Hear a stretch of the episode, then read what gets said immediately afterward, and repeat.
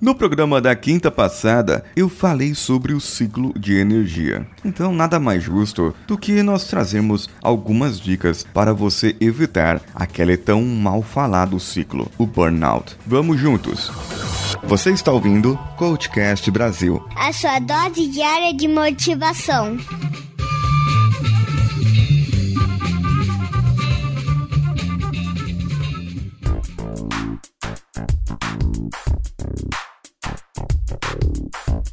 Vale a pena lembrar um pouco alguns sintomas de repente, você pode ter uma atitude negativa, crítica do seu trabalho. Você tem pouca energia, pouco interesse pelo seu trabalho. Sabe quando você demora para levantar da cama? Porque você olha no relógio e sabe que está na hora de ir trabalhar. Você não sente aquela alegria, aquela energia. E pode ser que esse seu trabalho aumente os seus problemas para dormir. Você não sente a realização profissional. Você não sente que está desenvolvendo algo algo para você, para sua família ou para a humanidade e nem para a empresa. Muitas vezes você pode ter uma irritação, um nervosismo e eu já tive isso, temer ir para o trabalho. Eu acho que eu já contei aqui de quando eu trabalhava em uma empresa na Zona Sul, lá em Santo Amaro, São Paulo. Eu precisava pegar um ônibus ali na Praça da Sé. Então, meus amigos e eu descíamos ali do metrô na Praça da Sé e íamos, parávamos em um bar para tomar um café ali, um pingado e depois para o ônibus. Foi nesse período que eu engordei muito. Eu estava com 86 quilos e fui para a casa dos 98. A minha pressão sanguínea subiu, o meu estresse era demais. Aconteceram muitas coisas. Acabei, inclusive, passando por terapia, passando pela psicóloga. E muitas coisas aconteceram na minha vida. Para vocês terem uma ideia, quando eu chegava na Praça da Sé, eu começava a tremer. Quando o Nextel tocava, aquele barulhinho maldito, sabe, do Nextel, põe o barulhinho aí, Danilo. É, é, é, esse, esse barulho. Para, para. Eu já fico nervoso. Eu tô brincando hoje, eu já não sinto mais isso. Mas naquela época, era só tocar o Nextel. Eu sabia que alguém ia gritar do outro lado. Não porque eu não fazia o meu trabalho, mas eu estava com uma sobrecarga de trabalho naquela época e o estresse estava lá em cima. Eu não sentia que fazia algo bom. E eu vou confessar algo aqui, que eu fiz um negócio não muito bonito. Eu fui participar de uma entrevista, uma dinâmica de grupo em uma outra empresa enquanto eu estava lá. Eu simplesmente nem avisei ninguém. Fui. Não queria ir, não queria aparecer. Foi lá no interior, numa indústria de bebidas, e eu simplesmente fui para lá.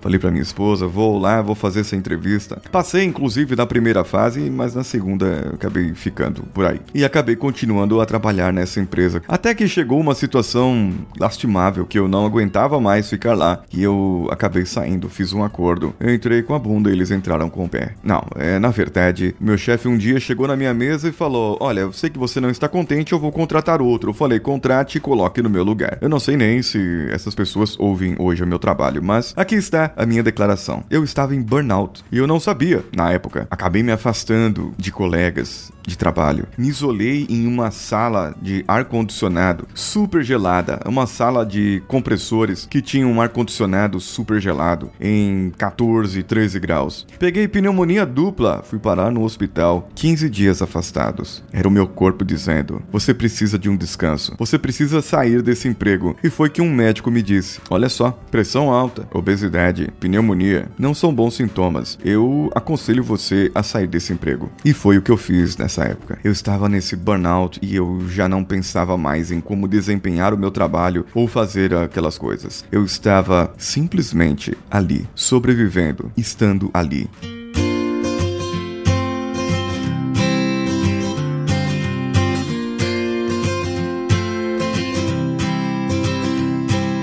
Agora, como você pode evitar isso? Se você já está no burnout, se você já está nessa parte, é preciso verificar qual o propósito de você estar lá. Qual o propósito do seu trabalho? Qual o propósito seu? O que você vai ganhar? O que as outras pessoas ao seu redor vão ganhar com isso, com o seu trabalho? O que você enxerga que você pode entregar realmente? Faça uma análise desse seu trabalho. Então você pode eliminar algumas coisas que você faz e delegar o seu trabalho para outras pessoas. Você pode também ajudar ajudar aos outros e pasmem, como ajudar faz bem. Como ajudar desestressa você. Agora uma coisa muito importante: assumir o controle do que você faz. Sim, sim, falta de controle é muito ruim. Porque eu, por exemplo, detesto quando alguém vem falar para mim: "Paulo, você precisa fazer assim, assim, assim, assim, assim". Eu olho para a pessoa e falo: "Peraí, eu não sou uma criança de 5 anos. Eu sei fazer essa tarefa". E quando a pessoa vem para mim e fala: "Ah, quando você falar com fulano, você fala isso, isso, isso, isso". Não, eu não sou garoto de recados. Qual é o recado? Qual é a missão? O que você precisa que eu fale? O que você precisa que eu entregue? Me fala isso e é isso que eu farei. A maneira como falei, a importância que eu vou dar, a maneira que eu vou tratar, isso é comigo. Quando você precisa e o que você precisa. São essas informações que muitas vezes nós precisamos para ter o controle,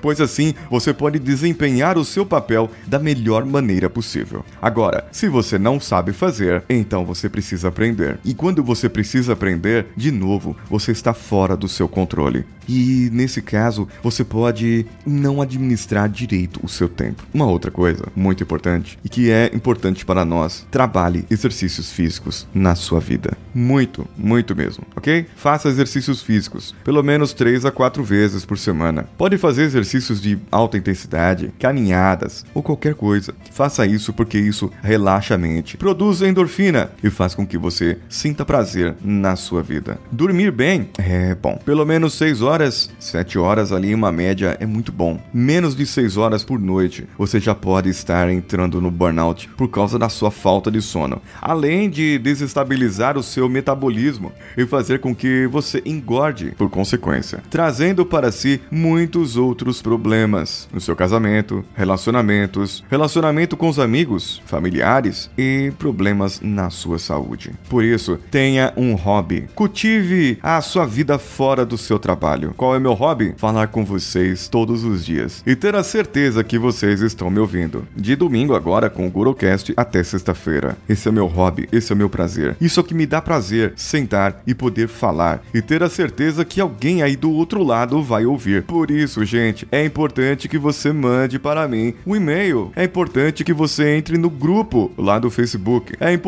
que você se comunique comigo de alguma maneira. Pode ser no nosso grupo do Telegram, t.me barra coachcast. Vai lá. Agora, uma grande parte da mudança faz parte de você. Tenha esperança que tudo pode mudar. Mas você tem que querer mudar. Você precisa saber que precisa mudar. Entende? A mudança não acontece por acaso. Você precisa ter essa mudança dentro de si. Uma outra dica é recompensa. Você recompense a si mesmo. Trace o seu plano e o que você vai ganhar se você atingir aquele plano. Se você terminar aquela lista ou projeto importante para você, sua equipe e todas as pessoas. Analise o que você fez e a importância do seu trabalho será dada devida atenção por você mesmo. Agora, eu acredito que essa é uma das melhores partes. Ria. Tente encontrar algo engraçado nas situações. Procure vídeos que façam rir, podcasts de humor. Distraia sua mente. Inunde o seu cérebro com sentimentos bons. E alegria é um sentimento bom. Ser gentil com as pessoas, ser amável com as pessoas, dócil, educado. Muitas vezes nós não recebemos a mesma coisa, certo? Mas espere, espere que é uma questão de tempo. As pessoas começam a notar que você mudou, que você está fazendo diferente. Então as pessoas começam a te dar um tratamento diferente. Vamos rir junto. Me faça rir, certo, gente? Quem quer rir tem que fazer rir, certo? A velha máxima. Mande um e-mail para o contato arroba coachcast.com.br.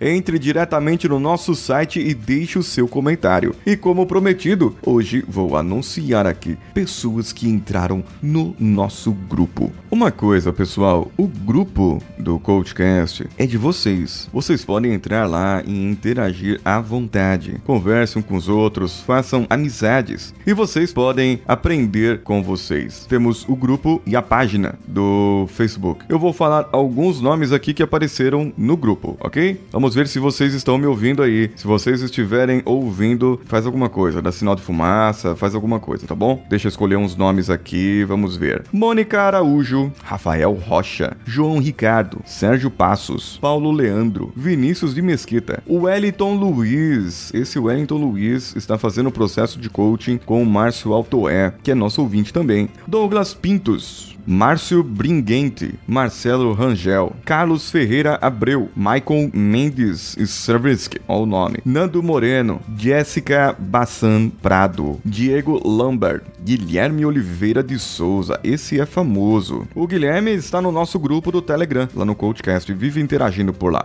Gustavo Guedes, também, Bárbara Pereira, Lilian Martins, Jaciara Santos, Gustavo Yamada e, e, tem muita gente. Josias Cavalcante. Se vocês, eu falei o nome de vocês e vocês ouviram o seu nome aí, por favor, entre em contato, mande um e-mail, põe uma postagem no grupo. Coloque no grupo do Coachcast que o seu nome foi falado no episódio, certo? E quem quiser um salve, um joinha, uma atenção, um abraço, um cheiro, um aperto de mão, faça um comentário no grupo. E na semana que vem eu vou falar o seu nome lá e vou dizer o que você fez. Se vocês quiserem, coloquem perguntas e vamos agitar esse grupo, porque o grupo do Coachcast Brasil é de vocês, é um grupo público, é um grupo para vocês ouvintes. Eu sou Paulinho Siqueira, um abraço a todos e vamos juntos.